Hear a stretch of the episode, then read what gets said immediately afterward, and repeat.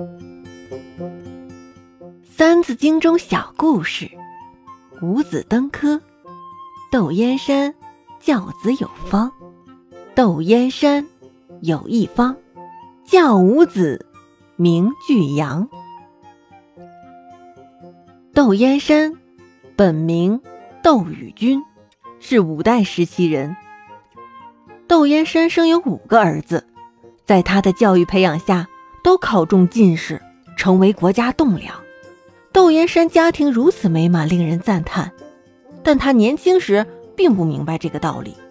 虽然家境富裕，但他不懂得接济穷人，广行善事。到了三十岁还没有儿子，正当他愁眉不展之时，忽然有一天晚上，做了一个梦，梦见已故的祖父和父亲。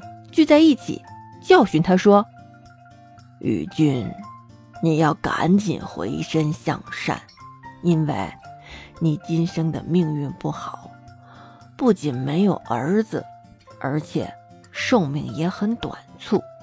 孩子，努力多做救人济世的善事，或许可以改变你的命运。”窦燕山从梦中醒来，吓得出了一身冷汗。他把祖父和父亲的叮咛铭记在心，立志从此改过行善，大积阴德。从此，窦燕山做了很多好事，比如亲友中有丧事无钱买棺者，他出钱买棺葬殡；有家贫子女无法婚嫁者，他出资助其婚嫁；对于贫困的无法生活的人，他借钱给他们，使他们有做生意的资本。因此，各地的穷人因他帮助而得以维持生活，不可胜数。他为了要救苦济人，自己生活很简朴，丝毫不浪费。所谓因果报应的道理，确实不虚。行善造恶的报应，或见于现世，或影响子孙。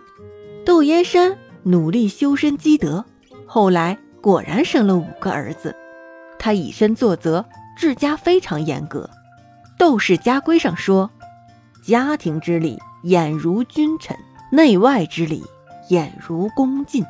男不乱出，女不乱入；男勿耕读，女勤织纺。和睦永熙，孝顺满门。”严格的家教培养出孩子杰出的品德和才能。窦家五子都荣登进士。被称为五子登科，从此以后，五子登科成为天下父母对儿女的殷殷期望。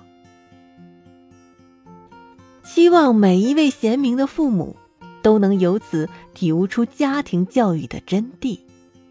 五子登科，窦燕山有一方，教五子名俱扬。